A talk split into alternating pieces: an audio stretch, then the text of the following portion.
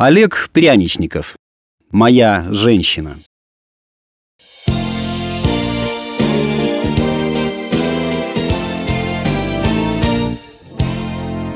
Моя женщина варила борщ. Наша кухня, без того маленькая, теперь казалась совсем крохотной, потому что в ней, кроме меня, находилась еще моя женщина. Она стояла у плиты и варила борщ. «Милый», – прощебетала она, развернувшись ко мне, – «сегодня она отхлебнула из поварешки. «У нас борщ». «Ой ли!» — усомнился я, сидя за кухонным столом и загородившись газетой. «Ах, ты сомневаешься? Ничего себе!» Моя женщина нахмурилась, но ненадолго. Она хитро прищурилась. А я настороженно вздрогнул, поглядывая на нее поверх газеты. «Милый, у нас будет борщ», — настойчиво пообещала мне моя женщина. «С мясом, капустой, свеклой, картофелем, свежим помидором, морковкой, петрушкой и чесноком. «Ты ничего не забыла?» «Я?» Она снова окунула поварешку в кипящую кастрюлю. Отхлебнула. Еще отхлебнула. Наконец сказала, причмекивая. «Ты прав, милый». «Началось». Выдохнул я и уткнулся в газету.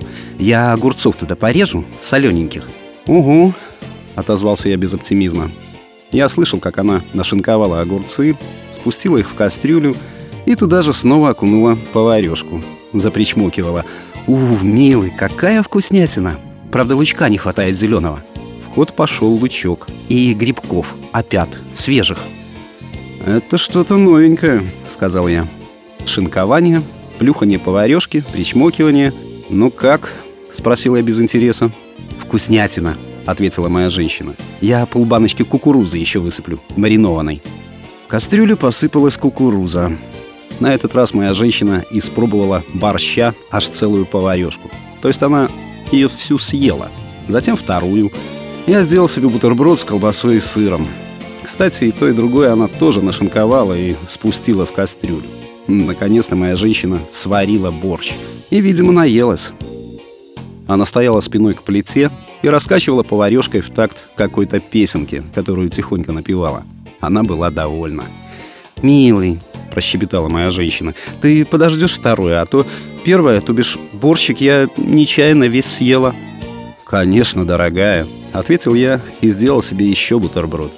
Я ел бутерброд и любовался ею, моей очень кругленькой женщиной.